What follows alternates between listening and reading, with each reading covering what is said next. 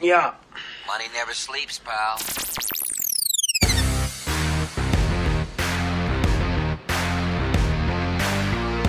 Boa noite, seja muito bem-vindo a essa live especial aqui do Market Makers. Sou o Thiago Salomão, um dos fundadores do canal. Hoje a gente tem uma live especial porque temos primeiro uma parceria com a, a Empíricos aqui que está fazendo 14 anos, então esse, essa live está passando no canal do Market Makers e no canal da Empíricos. E temos um convidado especial, o presidente Michel Temer está aqui com a gente. Vai ter um papo sobre o momento atual do Brasil, a gente vai falar de presente, vai falar de futuro, vai falar também um pouco do legado que o presidente deixou durante seu governo. Né? Nós aqui do mercado financeiro, a gente tem acompanhado é, as consequências daquela agenda que começou lá em 2016. Né? Hoje, boa parte da surpresa do crescimento econômico do Brasil vem das reformas que começaram lá atrás.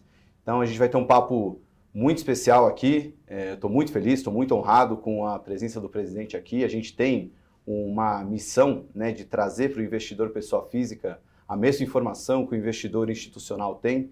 E hoje a gente vai ter uma aula de alto nível de Brasil, de política, e com alguém que conhece muito bem e já deixou uma marca importante na história do Brasil. Bom, tá aqui né, no estúdio junto comigo, tá o Favete, o, o fundador da, da Fato Inteligência Política, tá aqui logo perto de mim. Felipe Miranda, fundador da Empíricos, que está fazendo aniversário de 14 anos. Felipe vai também ajudar nessa condução. E o presidente Michel Temer está ali. É, agradecer demais, presidente. Obrigado por estar aqui conosco. Filipão, Favete, espero que a gente tenha um papo muito bom aqui. Bom, ótimo. Presidente, é, queria começar o papo é, querendo saber um pouco da sua visão nesse momento né, de Brasil. A gente, quando começou uma conversa sobre ter um papo sobre política, a gente estava bem focado em entender como é que seria esse um ano após as eleições tivemos um momento muito conturbado, né? uma eleição que foi a flor da pele.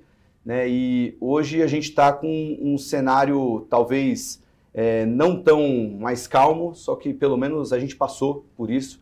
E queria saber de você, né, que já tem uma, uma longa carreira aí no, no mundo político, acompanhou muito, conhece muito bem é, como funcionam os bastidores em Brasília.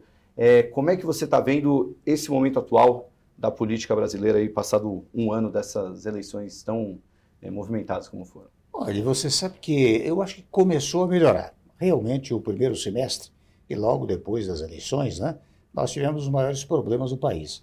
Mas fruto do que muita gente chama de polarização e que eu chamo de radicalização. Porque, para mim, a ideia de polarização é uma coisa democrática. Você polariza, você é, coloca polos antagônicos de ideias de conceitos, de programas, o que é útil para a democracia. Porque a democracia envolve exata e precisamente a controvérsia, a contrariedade, a contestação. Não é? Tanto isso é verdade que eu digo com frequência que a oposição é fundamental na democracia. Porque ela, na verdade, no sistema democrático, a oposição ajuda a governar. Em que sentido ela ajuda a governar? Porque ela fiscaliza, ela critica, ela observa.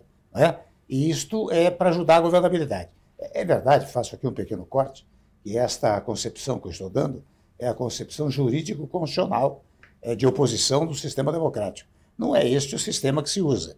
O sistema que se usa é o sistema político. Ou seja, se eu perdi a eleição, meu dever é destruir quem ganhou a eleição. Isso acontece há muito tempo, acontece na União, nos estados, nos municípios. Mas muito bem, nos últimos tempos, o que houve foi essa chamada radicalização as pessoas começaram a, a agredir-se mutuamente, verbalmente e até fisicamente. Né? Não só no plano pessoal, mas no plano dos prédios públicos, agressões as mais variadas, né?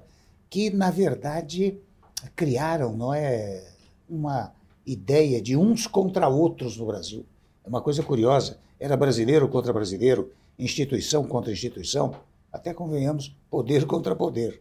Não é? Isso não é útil para o nosso país. E isto presidiu as eleições passadas, não é? presidiu o governo passado, é, presidiu governos anteriores também, e, e de igual maneira é, se mantém ainda nesta radicalização, que eu acho extremamente ah, ah, indevida para o Brasil.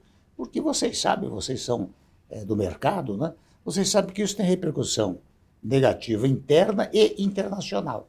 Por isso que eu eh, digo, de qualquer maneira, neste momento está começando a melhorar. Né? E acho que no Brasil é importantíssimo. Nós vivemos aqui de investimentos mais variados, investimentos nacionais, investimentos estrangeiros no Brasil, e faço mais um pequeno corte para dizer que esse investimento estrangeiro no Brasil foi fruto precisamente do ano de 94, 95, quando se mudou o conceito de empresa de capital nacional. Pela, não é? Pela Constituição, empresa de capital nacional era apenas aquela constituída por nacionais, capitais nacionais. Com a emenda constitucional de 94, 95, eh, passou a ser empresa de capital nacional aquela dirigida por estrangeiros e constituída com capital estrangeiro, desde que eh, criada com base na legislação brasileira. Isto aprimorou enormemente o nosso sistema. E nós dependemos disso. Portanto, um dos primeiros pontos que eu quero observar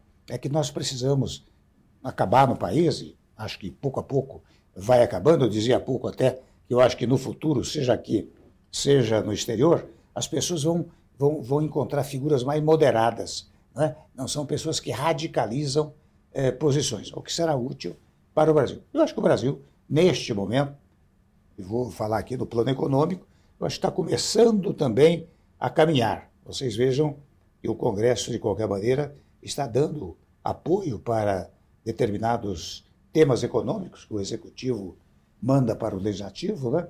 o que é fundamental para o país, na ideia de que quem governa não é só o presidente da República, quem governa o Executivo juntamente com o Legislativo. Acho que o Executivo de hoje, como o Executivo do passado, é, começou a aprender isso. Né? Então, traz o Legislativo para governar consigo. Eu acho que isto vai melhorar a imagem do Brasil, aqui, internamente, e de igual maneira do exterior. O presidente, o senhor tocou num ponto muito importante que foi a emenda constitucional de 94, 95, que acabou com aquele conceito de empresa brasileira de capital estrangeiro. Isso se encerrou, ainda bem, né? Porém, ao que parece, a burocracia estatal ainda tem muitas amarras ainda para essa questão de empresas que são brasileiras, porque são constituídas aqui, mas evidentemente o capital é estrangeiro. Nós temos é, dificuldades nas leis das telecomunicações, nas leis da segurança privada, isso é, há nichos ainda em que a burocracia brasileira ainda tem reservas a essa situação sob o manto da soberania, o que acaba deixando o Brasil, às vezes, de costas para o mundo. Portanto, a minha pergunta para o senhor é: o senhor já foi presidente da Câmara, já foi presidente da República. Qual, como o mundo da política encara esse conceito, às vezes meio aberto demais, sobre soberania e como isso afeta os investimentos, às vezes especialmente de estrangeiros? Nós vamos ter agora um desafio de investimentos em saneamento, em concessões públicas, PPI, que o senhor conhece bem. Como é que o senhor vê essa questão? Você tem razão, viu, Favete? Você sabe que a burocracia é interessante. O que você está dizendo é o seguinte: nós temos uma dificuldade extraordinária para cumprir o que a Constituição determina. Porque, evidentemente, quando nós falamos dessa emenda constitucional que mudou o conceito de empresa de capital nacional, nós estamos falando de um tema de natureza constitucional. Mas nós temos uma dificuldade extraordinária uh, uh, para cumprir rigorosamente dia -a, -dia. a Constituição no dia a dia. E o que, quem muitas vezes prejudica isso é exatamente o setor burocrático. Interessante, a, de vez em quando chega ao meu escritório questões, por exemplo, vou dar um exemplo, de eh, empresa que quer comprar terras no país. E há até pareceres da burocracia dizendo que ah, estrangeiro não pode comprar terra no país. Não é? Parecer do Geraldo Quintão, de 85, que até hoje vale depois da Constituição e depois da pronto, emenda. É. Pronto. Isto, isto, isto é ruim, porque eu tive um velho conhecido que era o professor Seabra Fagundes, já falecido. Ele dizia: interessante, no Brasil, Temer, é, as pessoas não querem saber da Constituição. Botar na lei ordinária, ele já dá uma olhada. Se tiver em decreto, não há dúvida. Agora, se tiver em portaria, que é a ordem do porteiro, todo mundo cumpre, não é? Então, exatamente isso que você está dizendo. E esses costumes de natureza interpretativa do texto constitucional, faço aqui mais um pequeno corte. A gente fala muito em segurança jurídica, como se segurança jurídica fosse algo desapegado do sistema normativo. E não é. Segurança jurídica é o cumprimento rigoroso do sistema constitucional e infraconstitucional. Se você cumprir rigorosamente isso, você tem segurança uh, absoluta, mas eu de pleníssimo acordo com essa sua premissa de que a burocracia, muitas vezes, uh, descumpre aquilo que a ordem normativa estabelece e cria uh, angústias. Né? Eu tenho falado no exterior muitas vezes, eu vejo que as pessoas dizem, mas, presidente, vem cá, lá está tá muito confuso ainda, corporação contra corporação, às vezes poder contra poder, não é? Isto cria um mal-estar. Mas eu acho que pouco a pouco nós vamos aprimorando isso, porque, olha, o Brasil é um país, eu levo, claro, uma palavra sempre de otimismo, né? porque o Brasil é um país muito procurado. Vocês sabem, tanto melhor que eu, a procura enorme que o Brasil tem, tanto do plano do agronegócio como da industrialização. As pessoas querem investir no Brasil, mas querem segurança. Né? E a segurança vem precisamente por essa conversa que nós estamos tendo aqui. Se você se ela está cumprindo rigorosamente a ordem jurídica, significa você está cumprindo os contratos, não está desatendendo as regras contratuais né? e, portanto, está dando segurança para investimentos no Brasil. Presidente, vou...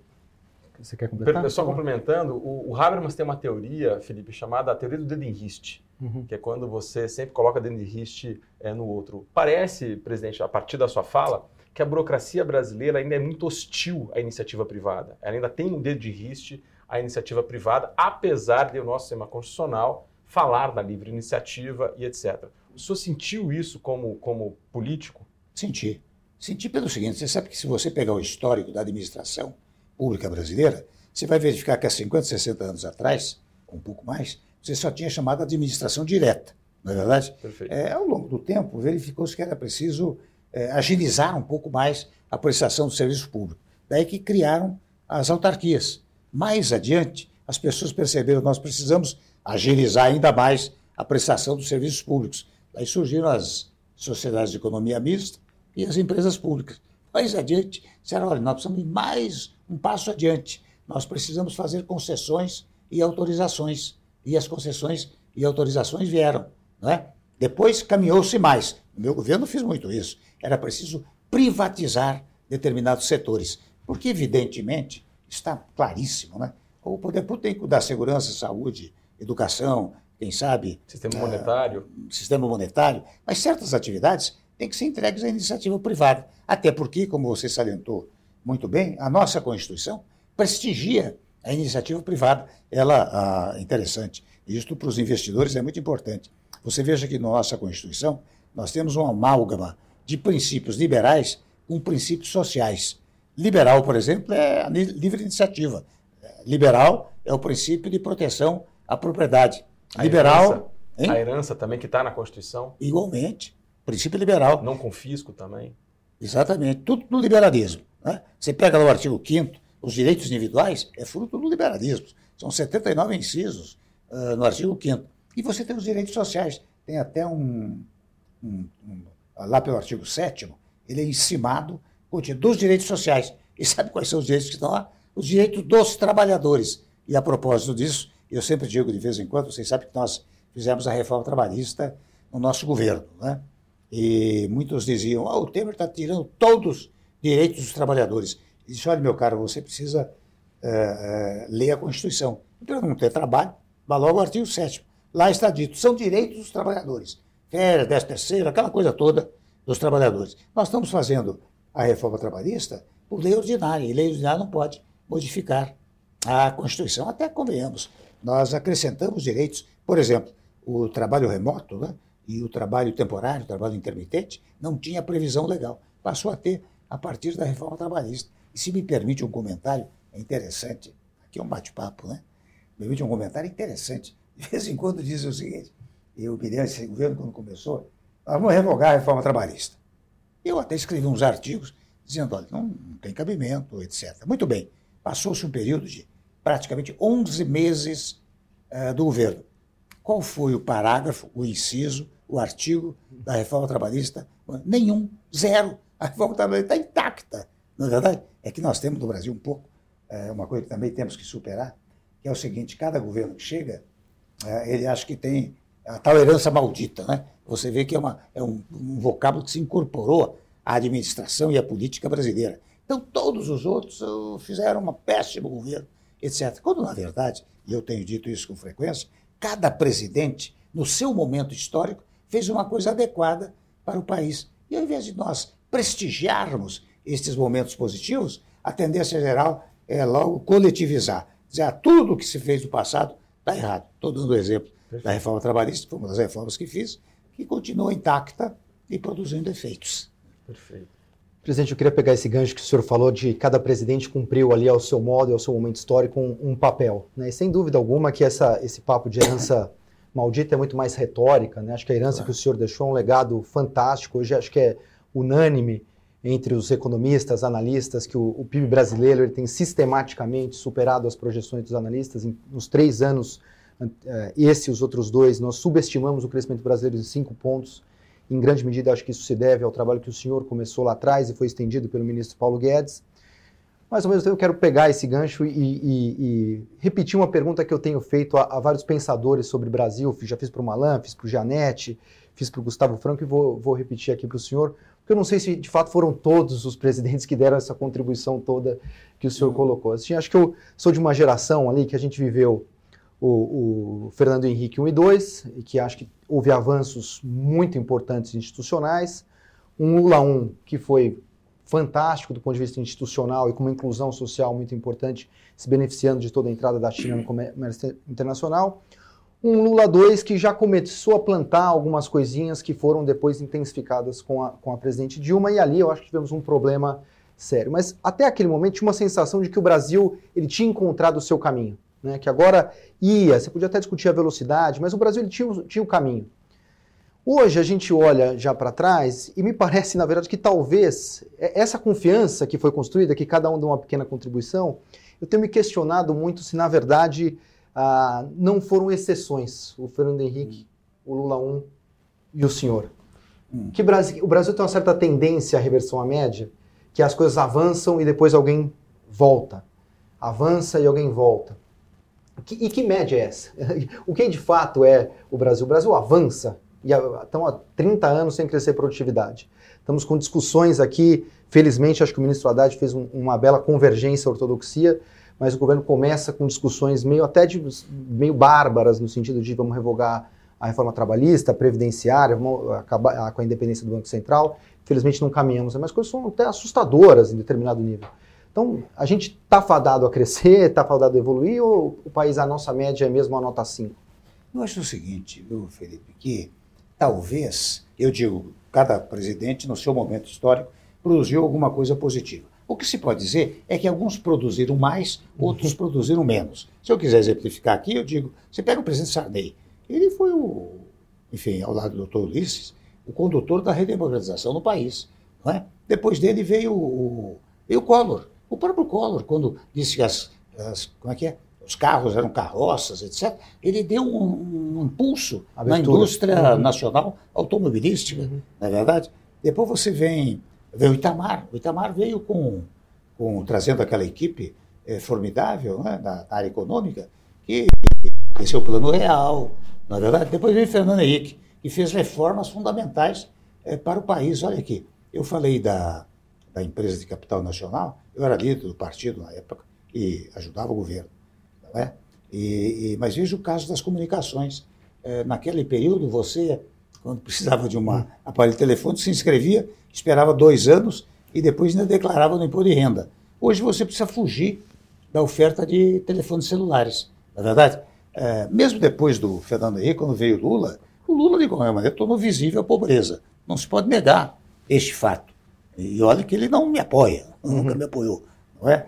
Ah, depois, quando veio a Dilma, a Dilma, de qualquer maneira, deu sequência ao projeto eh, do Lula. Depois teve problemas administrativos, eh, políticos, etc., acabou eh, perdendo o cargo. É? Eu, nem vou falar do meu governo, que nós fizemos várias reformas. Né? Então, cada um teve um papel determinado. Eu acho que o Brasil, respondendo à sua questão, é um país fazendo ajustamentos é um país destinado a crescer cada vez mais, a desenvolver-se cada vez mais. Eu, eu dei aqueles pequenos exemplos do passado para mostrar como o Brasil de hoje não é o Brasil de 30 anos atrás, de 40 anos atrás. Ele poderia ter crescido mais, não há dúvida. Mas nós temos ainda muitos embaraços. Um deles, sem dúvida alguma, é essa descontinuidade administrativa, não é?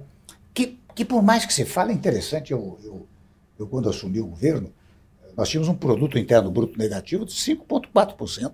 Né? Um ano e meio depois, nós tínhamos um positivo de 1,8%. Por quê? Porque nós começamos a fazer as reformas fundamentais para o Brasil. Mas fizemos, veja bem, mediante diálogo. Porque você mexer em direito do trabalho é vespeiro. Mexer em previdência social é vespeiro. Até na educação é vespeiro.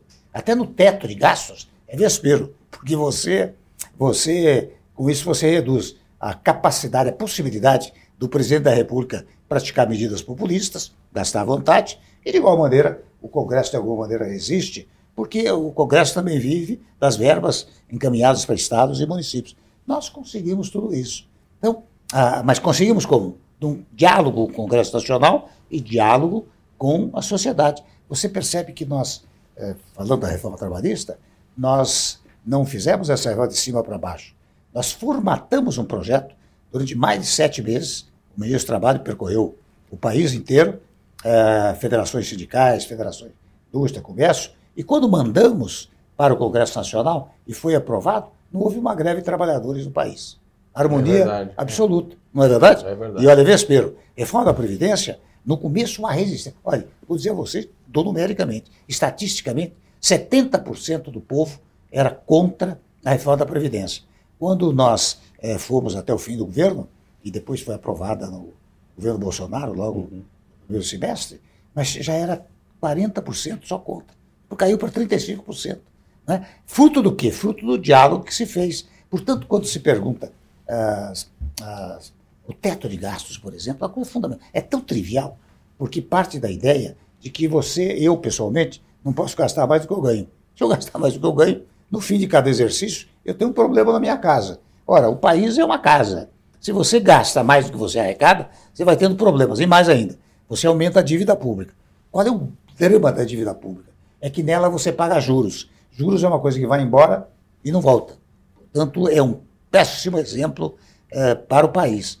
Ah, até, mais uma vez, me permitam dar o exemplo numérico. Quando nós fizemos o primeiro orçamento, o déficit previsto, era de 179 bilhões. No segundo, em razão do teto que nós aprovamos, e o teto, só para os nossos, quem está nos acompanhando, já sabe, mas só para reproduzir a ideia, é, o teto significa você só pode, num novo orçamento, aplicar a inflação uh, do ano anterior, não é? No segundo orçamento, caiu para 139 bilhões. E no orçamento que nós entregamos para o novo governo, 119 bilhões. E o presidente o Bolsonaro continuou nessa linha, chegou a 65, 70 bilhões mais ou menos. Hoje aumentou muito, está né? em 170 eh, novamente. Né?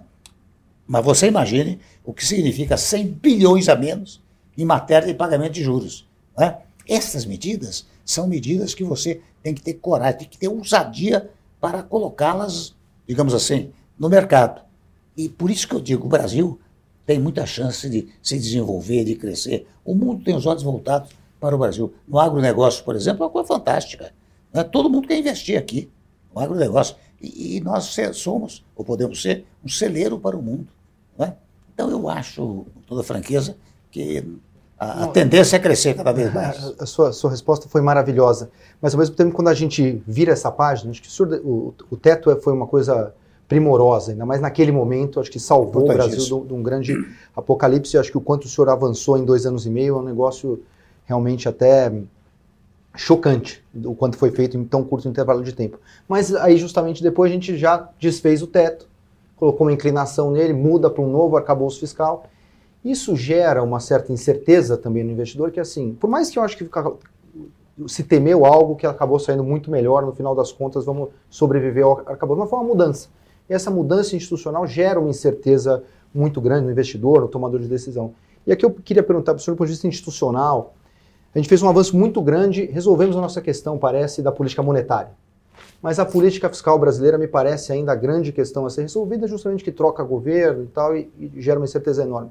Será que não poderíamos pensar numa entidade supra-governo, como foi feito no Banco Central, do ponto de vista fiscal também, com cargos técnicos, que fossem pensar o orçamento além, um, um plano plurianual que contemplasse não membros do governo, uma entidade fiscal suprapartidária, que fosse olhar para essa coisa como, se é, como é hoje no Banco Central? É, a primeira observação que eu quero fazer é, é que, na verdade, você sabe que não, não conseguiram eliminar o teto.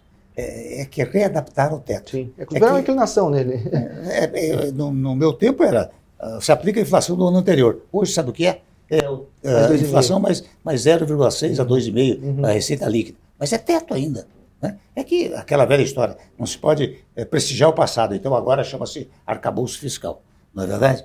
É, bom, essa é a primeira observação. A segunda, eu não teria objeção um organismo fiscal, digamos, independente, né? embora nós tenhamos ainda muitos, muitos meios fiscalizatórios. Né? Você veja, não só a- a- as chamadas agências reguladoras, que hoje eh, são variadas, né? elas exercem mais ou menos esse papel, né? exercem esse papel. Se criar mais um órgão que faça uma grande fiscalização, é possível, especialmente agora que nós chegamos a, depois de mais de 30 anos, a uma hipótese de reforma tributária. Porque eu verifico o seguinte, todos dão como ah, se a reforma tributária já tivesse eh, sido aprovada em definitivo. E não foi. Não é? Ela vai passar ainda pela Câmara dos Deputados, ela vai depender de legislação integrativa, de leis complementares, leis ordinárias, para poder ser aplicada em definitivo.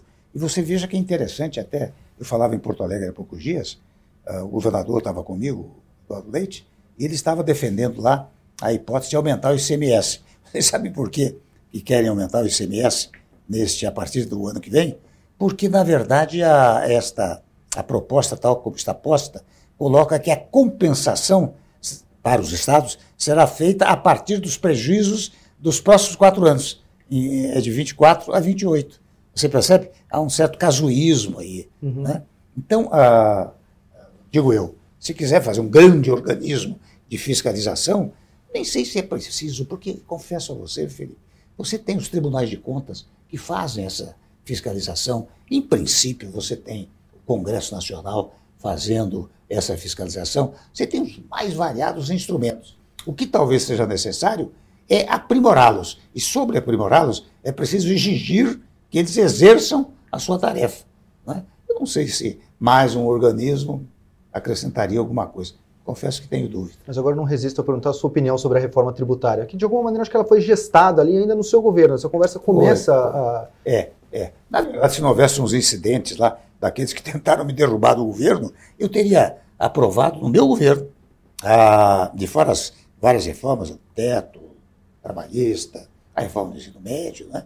Previdência, a, lei das estatais. Uhum. Você sabe, faço um pequeno corte, mais um pequeno corte. Quando eu cheguei no, no, no governo, ah, havia um projeto da lei das estatais que estava ah, na Câmara parado há muito tempo. Já tinha sido aprovado no Senado. Eu cuidei de aprovar imediatamente a lei das estatais. E daí chamei até, vou dar o caso da Petrobras, que num dado momento estava em péssima situação.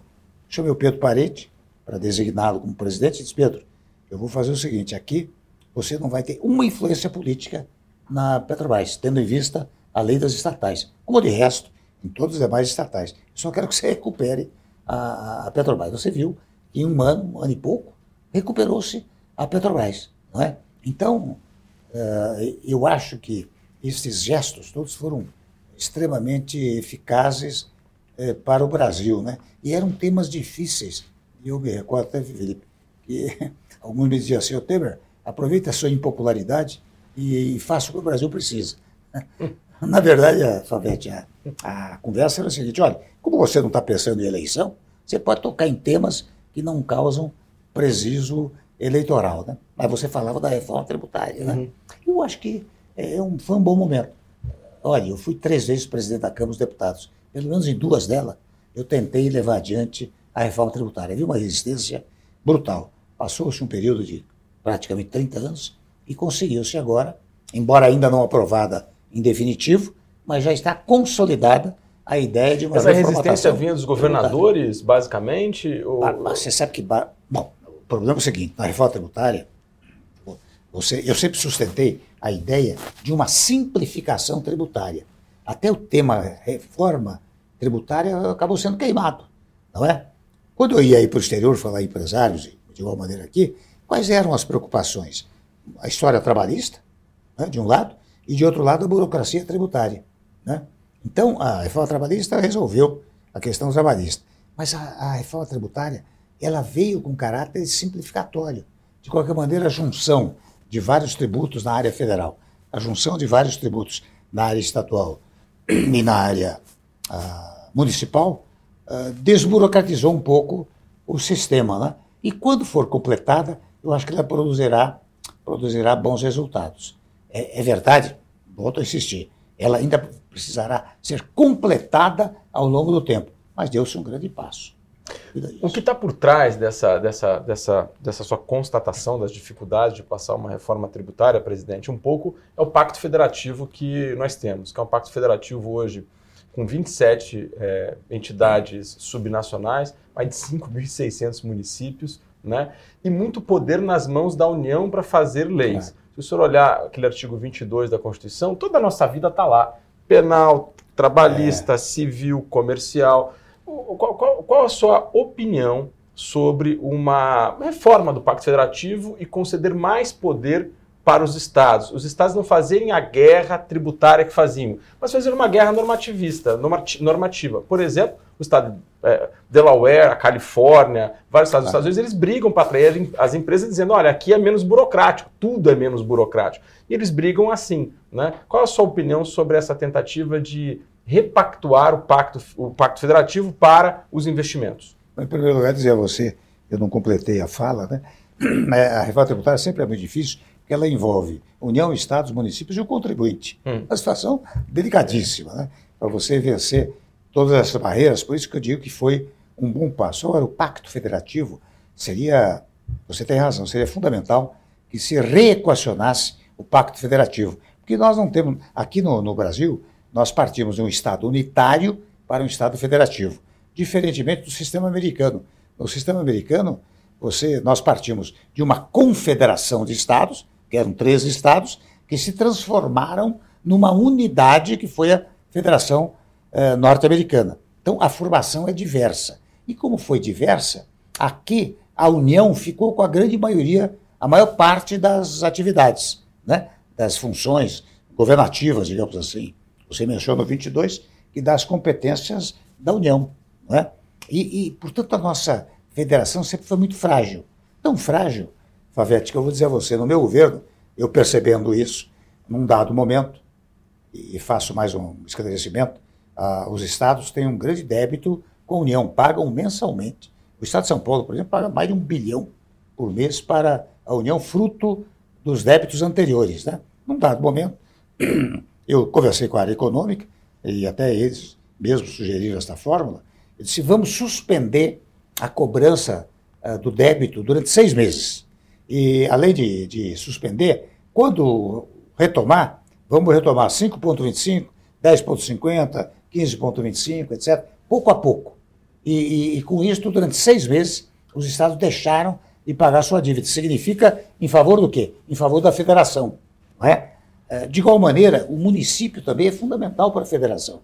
Você sabe que no ano de 17, ah, eu me recordo que quando chegou em dezembro, os municípios não conseguiam pagar o décimo terceiro salário.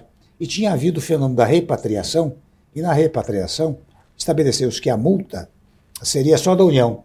No dia 30 de dezembro, eu editei uma medida provisória mandando dividir a multa entre a União e os municípios. Os municípios puderam pagar os seus débitos. De igual maneira, em 18, quando chegou em 18, mais uma vez, os municípios não tenham é, como pagar. Nós depositamos mais 2 bilhões do Fundo de Participação dos Municípios para resolver o problema dos municípios. Então, digo eu, é, concordando com a sua fala, se nós conseguirmos fazer uma grande revisão do Pacto Federativo, de modo a, a, a digamos, a, a, entregar maiores competências à União, desculpe, aos estados e aos municípios, mas ao mesmo tempo que entregue competências, você precisa entregar recursos. Se você entrega competências, você entrega os recursos, você cria o um problema para a federação. Agora, a nossa formação é, federativa, ela, ela é centralizadora.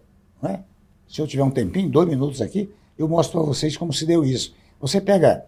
A, a, nós tivemos sempre a consciência centralizadora. Isso desde o Brasil colônia. Você pega o Brasil colônia, você tinha o quê? Capitanias hereditárias. Depois da capitania hereditária, você tinha o governo geral, que era tudo concentração. Quando veio o império, era um Estado unitário. E sobre ser unitário, ainda você tinha o chamado poder moderador, que era a chave política do império. Quando vem a República, você, você percebe que ela, ela vigora de 89 ou 91, a primeira é, Constituição, até 30. Em 30, a, a consciência nacional queria uma centralização. E, e o ex-presidente Getúlio Vargas assume o poder em 30 e vai até 45. Você tinha presidente da República, mas não tinha o presidencialismo, porque o presidente era um só, não é? É bom, você vem em 45, 46, quando caem os sistemas autoritários na Europa, cai o sistema autoritário no Brasil. Vem a Constituição de 46 e de 46 dura até quando? Até 64. 64, novamente um fechamento. Você percebe? Eu estou dizendo isso porque a cultura nossa nacional é centralizadora da União. E houve um momento, com o ato institucional número 5, que era um Estado absolutista. Porque você tinha, você tinha tudo concentrado uh, no Executivo Federal. E no Executivo Federal, na figura do presidente da República, que podia caçar mandatos, etc, etc. Né? Afastar juízes, afastar prefeitos, etc. Então, a nossa cultura é uma cultura nascida lá na colônia, é uma cultura centralizadora. E por isso que a, a união uh, vale tudo. Quer ver? Vou dar um exemplo concreto para vocês. A primeira fala, quando falava-se de CPMF, o primeiro, o primeiro momento foi de IPMF, Imposto Provisório de Movimentação Financeira. Ora bem, sendo imposto, ele é partilhável com os estados e municípios. Não é? Se é contribuição, não é partilhável, fica só com a União. O que aconteceu na renovação? Mudaram a denominação. Então passou a ser contribuição provisória de movimentação financeira.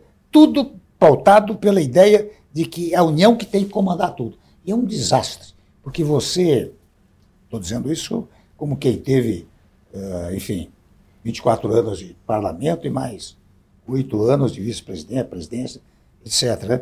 os prefeitos, coitados, eles vão sempre lá pedinchando eh, valores, né? né? E de igual maneira os estados, porque não tem a autonomia que tem os estados, por exemplo, os estados americanos. Aí ele pelo acordo com você. Se puder fazer uma revisão, é útil, mas não é fácil. Hum.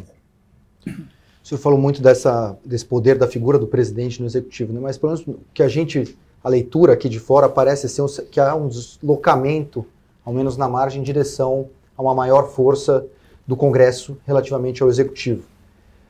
O senhor concorda com essa avaliação? Como o senhor vê isso? É. E, ao mesmo tempo, se é possível continuar com aquela ideia do presidencialismo de coalizão com tanta força no Congresso e com tantos partidos que estão hoje Não, aí? A primeira observação que eu quero fazer é o seguinte: em face dessa visão centralizadora que eu acabei de descrever rapidamente, o que acontece é que no Brasil sempre se pensa que o presidente pode tudo. E não pode.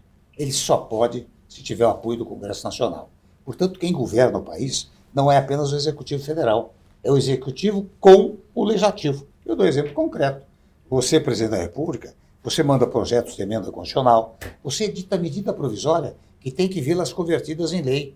Você tem que evitar o veto, por exemplo, eh, congressual aos projetos que você eh, sanciona. Então você só consegue governar juntamente com o legislativo. Eu me recordo, eu fui três vezes presidente da Câmara, pelo menos em duas vezes, ainda se dizia o legislativo é um apêndice do poder executivo.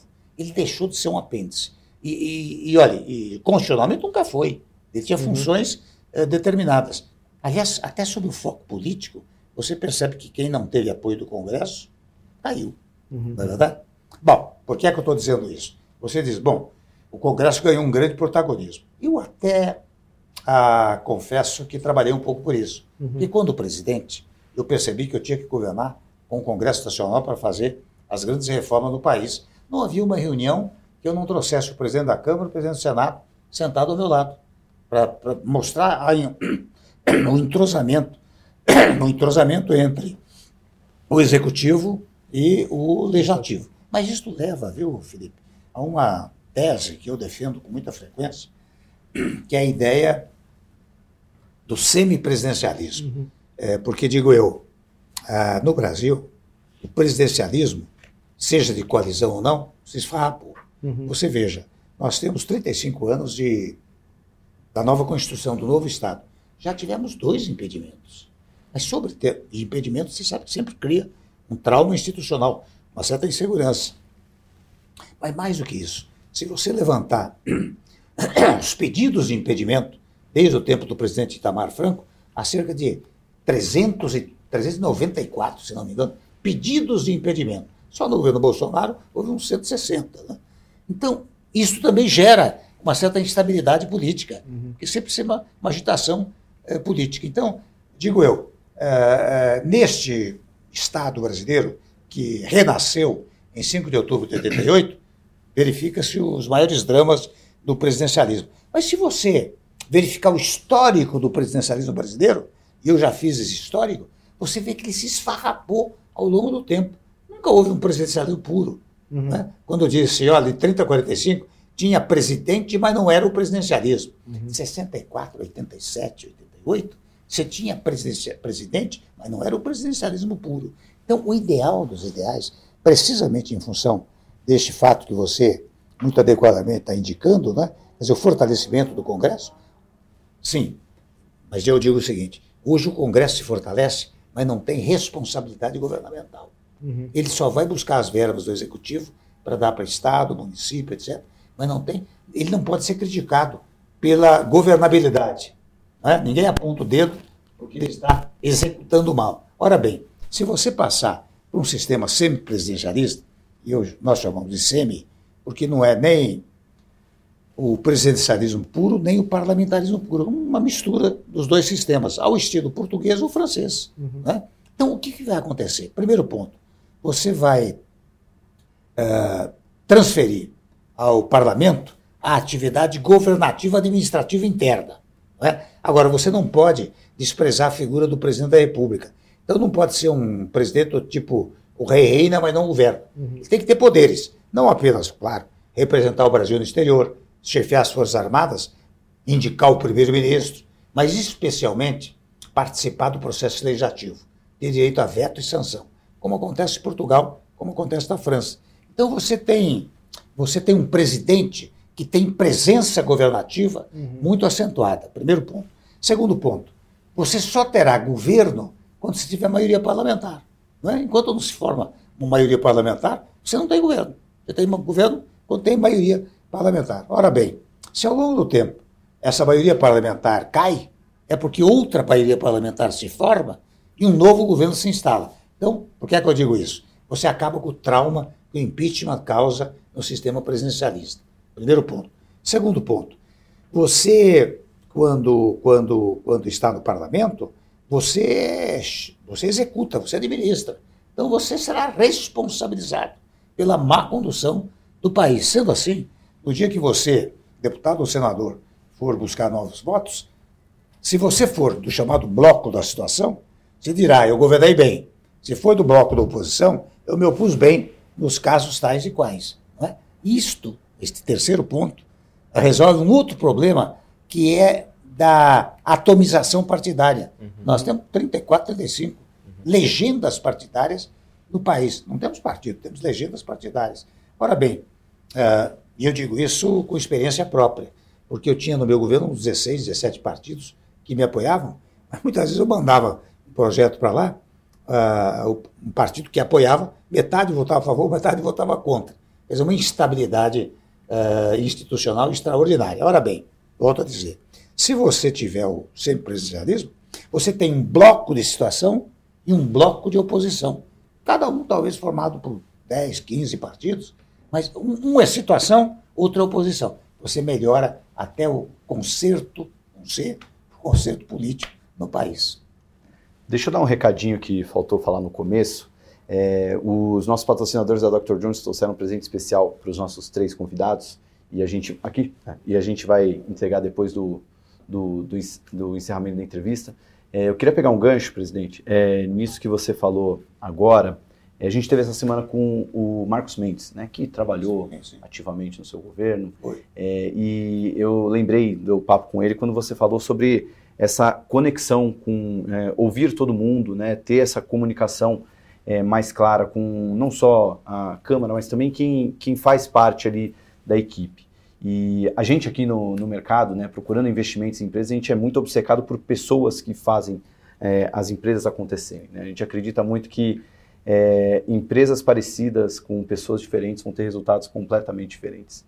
Dito isso, quando você assumiu a presidência e montou a equipe, como é que foi esse processo de montagem, né, recrutamento, trazer é, toda a, a, equipe que hoje a gente colhe os frutos de muitas das reformas, muitas daquelas agendas que começaram a prosperar a partir de 2016. Como é que foi essa montagem de equipe? E eu tenho uma curiosidade em cima dessa, presidente, de como foi a escolha por Henrique Meirelles para é. ser o ministro da Fazenda. Essa é uma, uma, uma, dúvida que eu sempre tive, Salomão. Como é que o senhor trouxe o nome dele? É, foi o seguinte, eu comecei pela equipe econômica, exatamente isso. Né? Porque, de alguma maneira, economia é quase tudo no país. Né? Na verdade, comecei com a equipe econômica. Eu conhecia o Henrique Meirelles há muito tempo. Ele tinha muito contato comigo. E eu sabia das qualificações profissionais dele, né? De modo que logo no primeiro momento eu pensei logo no Meirelles para o Ministério da Fazenda. Chamei, acertei os ponteiros com ele e disse, olha Meirelles, nós precisamos montar uma equipe econômica para valer. Né? E logo em seguida ele me trouxe o nome do Ilan para o Banco Central, que eu também conhecia, que é uma figura da melhor suposição. Logo nós aceitamos o Ilan na, na, na Banco Central e depois ele, ele montou uma equipe econômica. Olha, ele tinha lá o Guardia, que até faleceu, depois foi, uhum. foi ministro, né? a Ana Vescov, a, enfim, muita gente, o Mansueto, uma turma boa uh, na equipe dele, né? Na equipe dele. Nós montamos essa equipe, foi a primeira coisa que eu fiz, montar a equipe econômica. E as equipes subsequentes, de fora a parte alguns que eu levei para o Palácio, do Planalto, as equipes subsequentes eu montei eh, tendo em vista o apoio do Congresso Nacional eu trouxe muita gente do Congresso, ou indicação do Congresso, para os ministérios. O que é que eu fazia? Eu fazia um levantamento, evidentemente, técnico e ético, né? É, daqueles que ocuparam os cargos. Mas eu tive muito deputado, senador, é, muita gente indicada pelo Legislativo para compor o governo. Então, Henrique Meirelles foi uma escolha personalíssima, né? porque eu já tinha muito contato com ele e a equipe econômica produziu resultados extraordinários. Né?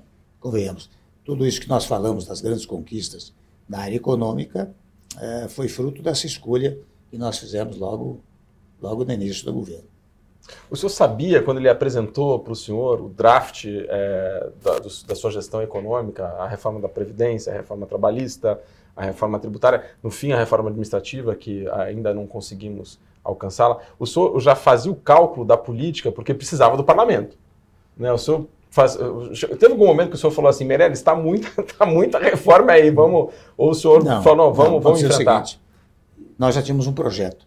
Nós, num dado momento, no meu partido, na Fundação Luiz Guimarães, nós produzimos um documento chamado Ponte para o Futuro, que até interessante foi durante o período que eu era é, vice-presidente.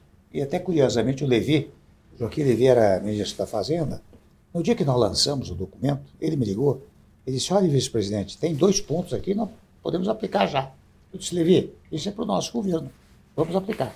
Mas a senhora presidente achou que estranho que o vice-presidente estivesse coordenando isso. Eu tinha, eu presidi o partido durante 15 anos, né? é, e acabou não aplicando nada. E vejam a coincidência, né? Quando eu cheguei no governo, eu tinha um plano de governo, que era a ponte para o futuro. O que é que estava lá? Recuperação do PIB, reforma trabalhista, reforma da Previdência, é, prestigiamento da federação, por esses gestos que nós fizemos, saneamento, fim redução da, da, inflação. Fim da trajetória da dívida PIB, que começa, da, claro, a começa. Redução do, da taxa Selic, estava tudo na ponte para o futuro. Então nós fomos executando aquilo que estava, na verdade, coincidentemente, num projeto que nós havíamos formatado. A gente fez essa sequência importante no seu governo, fizemos outras com, com o ministro Paulo Guedes, estamos fazendo agora a tributária, tendo que fazer esse last mile, esse finalzinho mas acho que o Favete já puxou, acho que tem duas aqui que, pelo menos na minha leitura, estão pendentes. Uma é administrativa, queria ver se o senhor tem otimismo em relação a ela, porque parece que o executivo não se coloca tão simpático, mas esse é um assunto que vira e mexe com o presidente Arthur Lira parece demonstrar uma vontade de fazê-la. Queria ver a sua leitura podendo ter algum otimismo dessa realização. E outra é a reforma política. O senhor passou pelo semipresidencialismo especificamente sobre a instituição da reeleição. É. Se não é uma coisa tóxica para o Brasil. É. Eu acho o seguinte, que é, a reforma administrativa é uma reforma difícil, porque há um prestigiamento muito grande das entidades, do, dos servidores públicos em geral, que têm influência no Congresso Nacional. Eu, por exemplo, quando cheguei lá, ah, nós tínhamos pré-formatado também uma simplificação tributária, que não deu tempo é, para fazer, né? mas a reforma administrativa eu a fiz silenciosamente. De que maneira? Quando cheguei lá, tinha cerca de 3.000, 3.500 cargos em comissão é, que estavam desocupados. E quando estão desocupados, você pode eliminá-los por decreto. Nós eliminamos por decreto, sem precisar do Congresso Nacional. Segundo ponto, ah, eu me lembro uma vez o Cafarelli, que era eh, presidente do Banco, Banco do Brasil, Brasil, ele me ligou e disse, presidente, aqui na várias cidades pequenas tem duas agências, não é preciso, não há necessidade de duas agências. Então, estou pedindo autorização para eliminar várias agências, abrir um plano de demissão voluntária e com isso nós economizamos. E ele fez um trabalho excepcional lá. Portanto, uma reforma administrativa silenciosa.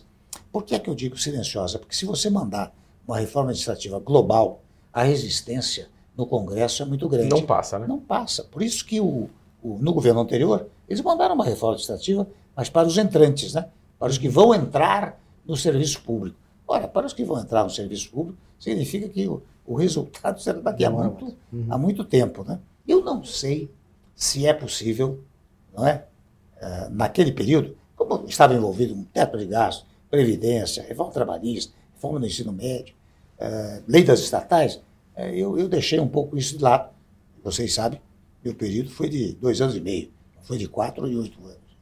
Mas eu acho que, se num dado momento fosse possível realizá-la, seria útil, diminuir o chamado custo do Brasil. Na é verdade, mas não é fácil. Eu reconheço que e é difícil. É, de certa forma, a, a, o, o, teto de gastos ele, ele, ele é uma, uma, uma proto-reforma administrativa, né? porque, de certa forma, ele limita a, o aumento do custeio. Claro. Né? Então, de certa forma, ele é uma, uma espécie de reforma administrativa. Mas indireta, né? Indireta, né? Indireta. É. Como de resto, você sabe, você tocou no assunto, é, nós a, ah, vamos pegar no direito privado a chamada recuperação judicial e criamos a chamada recuperação fiscal. Vários estados se habilitaram né, para recuperação fiscal. É? Para recuperação fiscal tinha que vender algumas empresas públicas, etc, etc. O Rio de Janeiro adotou isso no meu tempo, depois o Rio Grande do Sul, e acho que outros estados acabaram adotando também. Presidente, a gente falou bastante do executivo, falou bastante do, do legislativo. O senhor escreveu um artigo brilhante dizendo que olha, nessa guerra que estão tentando fazer entre os três poderes não é, mais, não é tão por aí. Mas, ao mesmo tempo, a gente vê um clamor popular muito crítico à, à atuação do STF. Queria colher a opinião do senhor em relação a essa atuação, especificamente se não há um excesso de decisões monocráticas acontecendo. É, o que há é o seguinte, até você mencionou, esse artigo foi publicado na semana passada, uhum. né? Eu, eu, mostrei o seguinte, você sabe que aqui, acho que no começo da nossa conversa, eu estava falando que aqui no Brasil tudo é conflitância, né? É sempre uns contra outros. E, e esse ambiente de uns contra outros que gerou a ideia de que há um conflito entre o Congresso Nacional, no particular o Senado Federal, e o, e o, e o Supremo Tribunal Federal. E eu mostrei nesse artigo que é apenas uma questão de exercício de competências. É, e até eu disse lá, né, eu estou dizendo obviedades aqui, mas as obviedades hoje são importantíssimas, porque é interessante, você pega dos poderes, vocês um executa, outro legisla, outro julga. Então a função de julgar é inquestionavelmente do poder uh, judiciário, primeiro ponto. Segundo ponto, ele só age se for provocado. Jurisdição é inerte. Né? Uh, agora, provocado, ele tem que decidir. E quem mais, convenhamos, provoca o Supremo Tribunal Federal é a classe política. Né? Às vezes perde uma ação, uma legislação qualquer, lá no Congresso, vai ao Supremo Tribunal Federal e tem que decidir. Então, nesse caso específico, o, o, o, o Supremo tinha uma decisão até regimental da história das decisões monocráticas. Né? Uhum.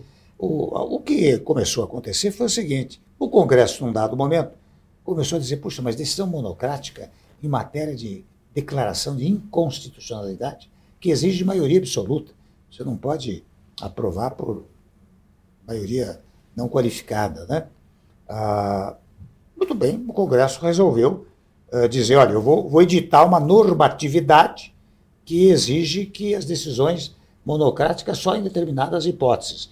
Pode ser em todos, é, em todos os casos. Então, disse eu no artigo, é mero exercício de competência. Compete ao Supremo julgar. Para julgar, ou ele examina a litera, a letra da lei, quando a, a literalidade é fulgurante, ele só aplica o que está escrito. Mas, em certos momentos, ele decide sistemicamente. Ou seja, ele examina o sistema constitucional e decide. Eu dou exemplo. O aborto anencefálico, por exemplo, a fidelidade partidária, não estão previstas literalmente no texto. Mas o exame sistêmico permitiu que o Supremo uh, decidisse dessa maneira. Então, o que acontece? Quando ele decide, aquilo tem eficácia jurídica, passa a ser aplicado. Se o legislativo, num dado momento, entende que deve ser outra orientação, o que, que ele faz? Ele edita uma norma, ou uma emenda constitucional, ou uma lei, dependendo da matéria. Então, o que aconteceu? A, a decisão do Supremo teve eficácia até este momento. No momento que surge uma nova ordem normativa, vale aquela ordem normativa. Então, por que dizer que há conflito quando se trata de mero exercício de competência? Mas é interessante, aqui eu enfatizo, né? como é uns contra outros.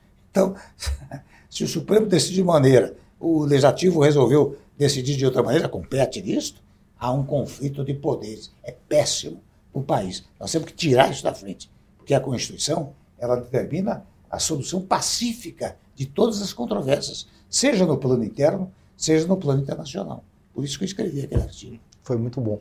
É? Sobre esse ponto que o Felipe trouxe, o senhor respondeu acerca da Constituição, há muita crítica dentro do mundo dos investimentos do tamanho da Constituição brasileira. Né? Ela é analítica, ela é longuíssima e etc. Nós temos até um colégio dentro da Constituição, que é o Colégio Dom Pedro II, que está lá, que a União tem que manter. Né? Qual a sua visão sobre esse aspecto específico, sobre o tamanho da Constituição? Para relembrar para a todos nós, nós tínhamos, e eu acho que talvez foi na sua presidência na Câmara dos Deputados, que nós tiramos aquela limitação de juros que estava na Constituição, dos 12% que estava na Constituição, que é uma coisa assim, imagina, 12, na Constituição, taxa de juros, é né? uma coisa assim inacreditável. É. O que acontece é o seguinte, eu, eu, eu reconheço, ela é uma Constituição analítica, né? pormenorizada, diferentemente da americana, por exemplo, que é sintética. Né? É, quando a Constituição é analítica, o que ocorre é que ela é, é, ela, ela diminui a capacidade discricionária tanto do legislativo quanto do judiciário, que quase tudo está escrito na Constituição. Não é? Ah, e por isso você vê, nós já temos hoje mais de 110 emendas à Constituição Federal, temos mais de mil projetos de emenda à Constituição, projeto de emenda, tramitando nas casas legislativas. Por quê? Porque você não pode fazer por lei ordinária. Então você tem que fazer por emenda constitucional. Muito bem. Se houvesse um enxugamento do texto constitucional, não seria, não seria inútil. Mas ocorre o seguinte, com toda franqueza, ao longo do tempo, e olha, nós estamos com 35 anos do novo Estado brasileiro, da nova Constituição. É, dentre todas as constituições, ela parece que é a mais longeva e é a que mais tem chance de, de subsistência. É? Ela teve uma vantagem, eu, Favete, que é o seguinte: nós fizemos uma mistura dos princípios liberais com os princípios sociais. Eu falei dos princípios liberais aqui, falei dos princípios sociais, história dos trabalhadores, mas tem outros princípios sociais. Vamos dizer lá, uh, saúde, uh, direito de todos e dever do Estado. Educação, direito de todos. Segurança, direito de todos. Direitos sociais, não é verdade? Este amálgama é que tem permitido, penso eu, uma certa longevidade para a nossa Constituição. Qual é o problema e você pretender enxugá-la. Porque isso demandaria, talvez. Claro, você pode enxugá-la por meio de emenda constitucional. Tá? Mas o enxugamento geral é uma coisa complicada. Se você pensar numa nova Constituinte, eu acho que daí sim é que nós temos instabilidade. Porque a Constituição diz o que o Estado é. E quando alguma coisa diz o que é, você tem segurança. A Constituinte diz o que o Estado será. Porque você está discutindo, você está para constituir. Você não tem já uma coisa constituída. Então, eu acho que, neste momento, sem embargo de concordar com a premissa de que a nossa Constituição é muito detalhista, né? eu não acho útil politicamente para o Brasil. E veja. Geraria uma instabilidade muito grande, enorme, não atraria investimentos. Ah, menor. Uhum. Geraria. No, no, setor que vocês trabalham, então, haveria uma preocupação imensa. Não é? é claro que a Constituição americana sendo sintética, ela permite a criatividade, tanto da, da legislação ordinária como da, da Corte Suprema Americana, chamados leading cases, né, os casos pioneiros, etc. Eles vão criando uma jurisprudência de acordo com o momento social, não é verdade? É, é, porque ela permite, a Constituição permite. A nossa realmente tem é, um defeito que, digamos assim, não é um defeito é, radical, é, mas é um defeitozinho, né? que é a pormenorização. Presidente, acho que é uma, talvez uma coincidência histórica do senhor estar aqui e ontem ter falecido, de ontem para hoje falecido o Henry Kissinger, que acho que um exemplo talvez pode ter seus questionamentos, certo apoio a ditaduras aqui e ali, mas acho que no geral uma construção riquíssima e muito pautada no diálogo. Né? Tem um livro fabuloso dele sobre liderança. Fantástico. E, e, eu acho que o senhor tem essa capacidade também do, da construção a partir do diálogo. E no, tanto no, no, aspecto legislativo, acho que sua experiência ali foi muito rica. Quando chegou à presidência, não sei pela circunstância histórica, talvez pela questão da popularidade que lhe permitiu focar ah, exatamente no, no, que o Brasil precisava. Mas olhando, assim, o Brasil parece estar perdendo uma capacidade até de dialogar com o diferente, do corintiano falar com o palmeirense, do bolsonarista falar com o lulista. E e o senhor parece assim a última ponte que teríamos eventualmente de um, de um político com ascensão assim no Congresso capaz de é, conversar dos dá para ter esperança da gente retomar aquilo que o Janete sempre falou no Tópicos do Trópicos ali desse, desse brasileiro que de alguma forma era feliz era acolhedor é. era hospitaleiro parece que a gente está perdendo isso antes que a gente pudesse alcançar aí o mundo civilizado o mundo desenvolvido eu acho que sim viu Felipe porque eu, eu sinto claro estou fora da vida pública mas às vezes você sai da vida pública, não sai de você. Então muita gente procura e tudo isso. Né? E eu vejo que há, nos vários contatos que eu tenho, há uma certa ansiedade para acabar com essa, com essa chamada polarização, que eu chamo uhum. de radicalização. As pessoas querem uma coisa mais moderada, mais equilibrada. É? Seja aqui, que é um fenômeno universal também, seja nos Estados Unidos. Alguém me falou aí que talvez lá haja uma tendência para o chamado centro. Né? Uhum. Eu, eu confesso, faço um pequeno corte, eu não dou nenhuma importância a esses rótulos de direita, centro, centro-direita, centro-esquerda, porque isso caiu com o muro de Berlim. Hum. Mas eleitoralmente, as pessoas ainda usam essa rotulação. Né? Eu dou sempre um exemplo muito concreto. Você, você vai, você vai um está passando fome, pergunta se ele é direita, esquerda, eu quero um pão. Pergunta ao empregado, desempregado, se ele é direita, esquerda, eu quero um emprego. Pergunta ao empresário, se ele é direita, esquerda, centro, eu quero um financiamento. Né? Ou seja, o resultado é que vale. Até eu conto sempre a história, eu, tempos atrás eu prefaciei um livro escrito por um americano, foi reeditado aqui no Brasil, que traça a vida do Deng Xiaoping. Deng Xiaoping assumiu a China em 1979. E logo na primeira reunião governativa, até pus isso no prefácio, ele disse, olha, nós precisamos prestigiar as empresas chinesas, porque elas criam emprego. É claro que alguém levantou o braço e disse, mas isso é capitalismo. Isso não importa, aqui será socialismo chinês. E você vê o que aconteceu com a China de 1980 para hoje, uhum. não é verdade? Então, a, a, essa rotulação é uma rotulação que não, não cabe. Agora, você tem razão, não existe diálogo no país, não é? é interessante, até conto um episódio. Você sabe quando era presidente? Claro, você tem que dialogar com os uhum. poderes, não é? E o presidente trabalha sábado, domingo, trabalha todos os dias. Então, de vez em quando, eu lá no Palácio Residencial, no sábado, domingo, eu recebia ministro do Supremo Tribunal Federal, presidente do Tribunal de Contas. Veja o que é a cultura política nacional. Tinha uma repórter, um grande meio de comunicação, que ficava acampanada lá, e ela depois noticiava, né? Acabou de. Mas acabava, falava baixinho, como se fosse uma coisa subterrânea, criminosa. Acabou de entrar no Palácio Presidencial o ministro fulano de tal, etc. Você Bom. tem que dialogar, você tem que conversar, não é? É exatamente a falta de diálogo que gera o conflito, gera a dissonância, gera a discordância. Né? A discordância, em um dado momento, pode virar concordância, se você dialogar. Mas é fruto. Apesar do diálogo, presidente, tem muito momento em que o presidente é, é, é só ele, né? Ele tem que tomar a decisão sim, sozinho. Sim, no sim. investimentos também, né? No investimentos, o investidor ele tem muita informação, mas na hora de clicar lá. Alguém tem que apertar o botão. Alguém tem que apertar o botão. Ah, ah, como, como, é que é esse momento quando o senhor, como presidente, é. Não tem. Não, apesar de toda a assessoria é. e etc., é, o, é, é, muito isolado o cargo, né? Muito. Eu ouvia a todos, naturalmente, né? Até para formar minha convicção. Mas você tem razão, a decisão é individual. Muitas e muitas vezes eu ouvia muita gente que dizia uma coisa e eu achava que não. Achava que o melhor era tomar a posição X ou Y, né? eu tomava essa posição. Mas eu ouvia, ouvia muita gente, porque ouvir também é importante, sabe? Você, você vai formando, às vezes, a sua opinião pela, pelas opiniões. E você não, não deve nunca eh, se misturar com certos conflitos, né? Quando era muito jovem, havia um sujeito que entrevistava na televisão chamado. É... Poxa, me fugiu o nome dele agora. Mas ele, ele dizia, não sei porquê, ele dizia assim: o homem que fuma cachimbo está acima dos acontecimentos. Eu nunca fumei cachimbo, mas a ideia de ficar acima dos acontecimentos era uma coisa importante. Se você, governante, se envolve com os acontecimentos, você sai mal. Você tem que observar os acontecimentos e extrair deles aquilo que seja útil para o seu governo. Né? Eu Perfeito. sempre me pautei por essa forma, deu certo. O presidente, só pegando um gancho no, na pergunta do Felipe, é, que sobre se a gente tem algum conciliador, algum pacificador aí é, no, no, no, Brasil, e você disse que sim, enxerga isso, mas é, você poderia dar nome, você enxerga alguém hoje com esse perfil mais é, articulador, alguém que possa trazer de volta o diálogo? Olha, você sabe que há, há governadores, há uma jovem, uma safra de governadores que tem me impressionado muito positivamente, sabe?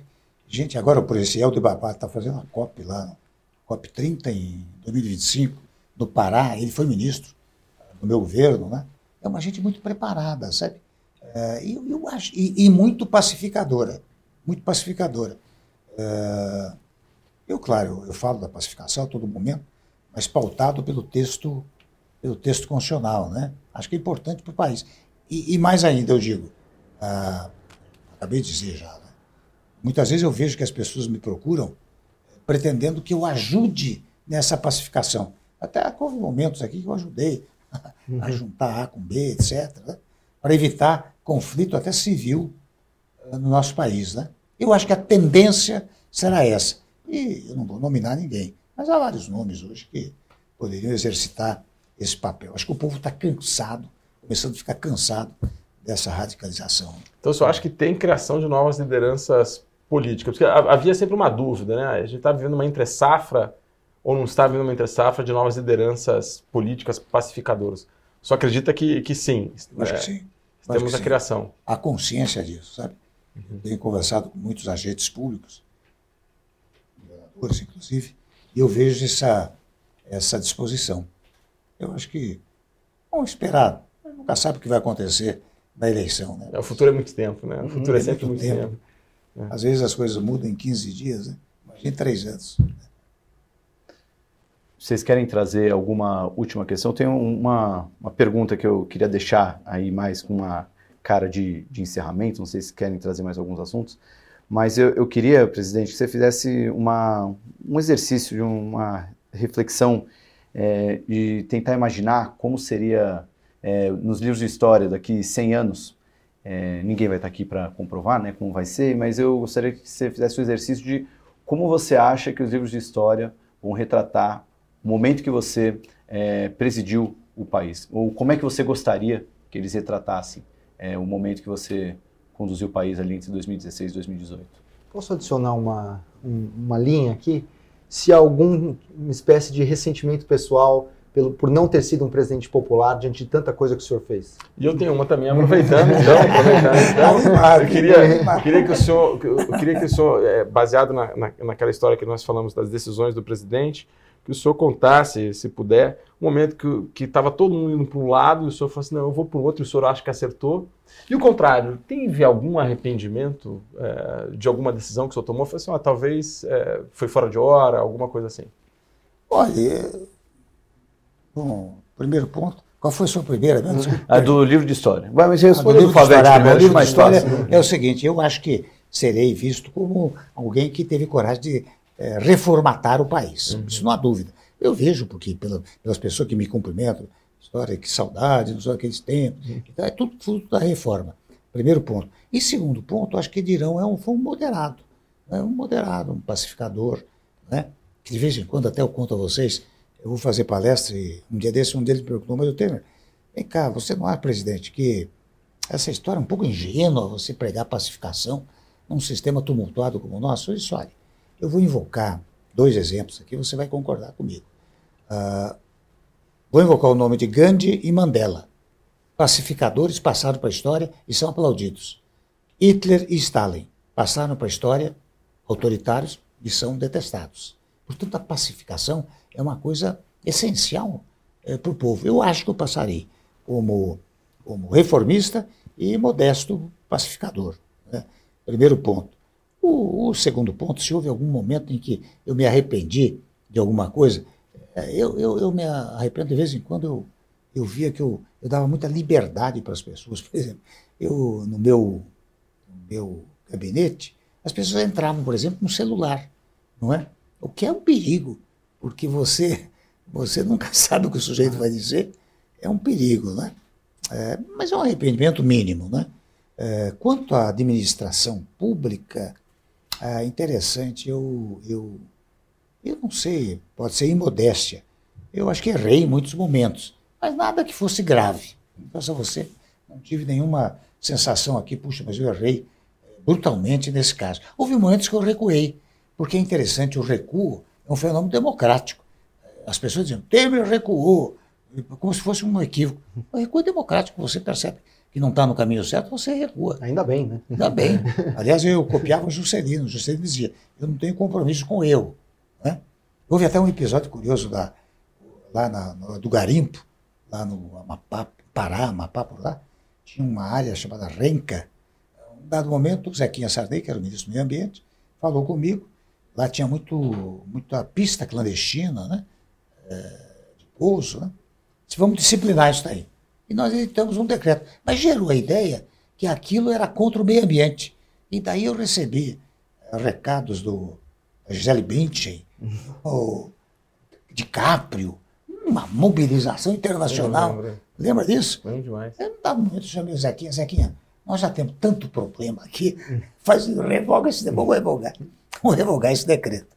Né? Me arrependi um pouco, porque aquela área é uma área, se nós tivéssemos levado adiante, nós teríamos controlado a história da garimpagem lá, legalizando o que fosse possível.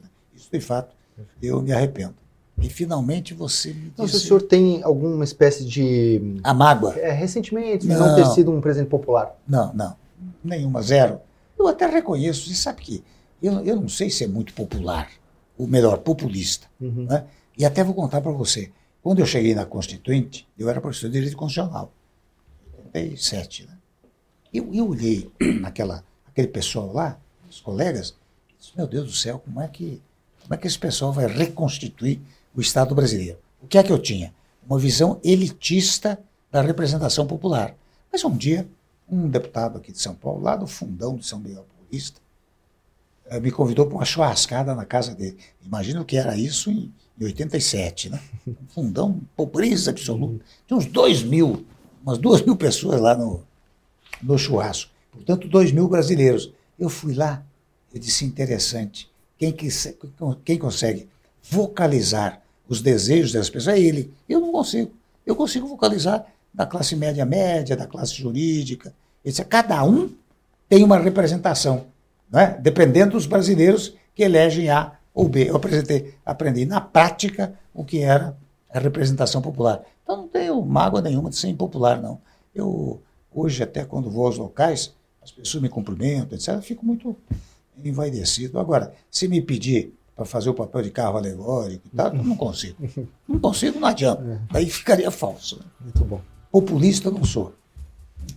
Bom, é, gostaria de agradecer demais, presidente. Foi realmente uma aula aqui, o papo que a gente teve. Muito obrigado pela sua presença aqui, Market Makers e Empíricos. Né? Eu deixo o Felipe também é, deixar o recado final. A gente fica muito honrado você compartilhar toda essa experiência aqui com a gente. Eu só agradecer ao senhor em nome todo Empíricos, celebrando aqui o nosso aniversário. Uma honra muito grande, um privilégio tê-lo conosco. A construção que o senhor iniciou é um negócio que nós até hoje colhendo frutos e vamos escolher ainda por décadas. Obrigado como brasileiro e obrigado pelo senhor estar aqui. Obrigado, Araújo. E Favete, brigadão pela condução também, deixou o papo em altíssimo nível, falou demais. Espero que a parceria continue em 2024. Eu agradeço bastante. Obrigado a vocês. Obrigado. Bom, então obrigado a todos que acompanharam aí a, o, toda a entrevista até o final. Deixa aquele curtir no vídeo que você leve esse conteúdo para mais gente. Se inscreve no canal da Empíricos e também do Market Makers. A Empíricos continua com a sua série de lives especiais é, de 14 anos e o Market Makers toda quinta-feira aqui tem conteúdo novo no canal. A gente se despede aqui, tenham todos uma boa noite, até a próxima. Tchau. O Market Makers é um podcast no qual convidados debatem sobre teses de investimentos e macroeconomia. As teses e assuntos debatidos têm como objetivo único fomentar a educação financeira por meio do compartilhamento de opiniões e experiências de especialistas da área. Por isso, não devem ser encarados como recomendação de investimentos aos seus ouvintes. Para receber recomendações oficiais dos nossos analistas, acesse a comunidade Market Makers, que é o canal onde disponibilizamos relatórios de análise e nossa carteira recomendada de ações. Clica no link que está na descrição desse episódio para saber como participar.